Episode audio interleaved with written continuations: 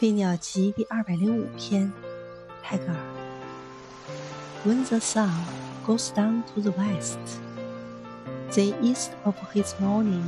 stands before him in silence 太阳在西方落下时他的早晨的东方已静悄悄地站在他面前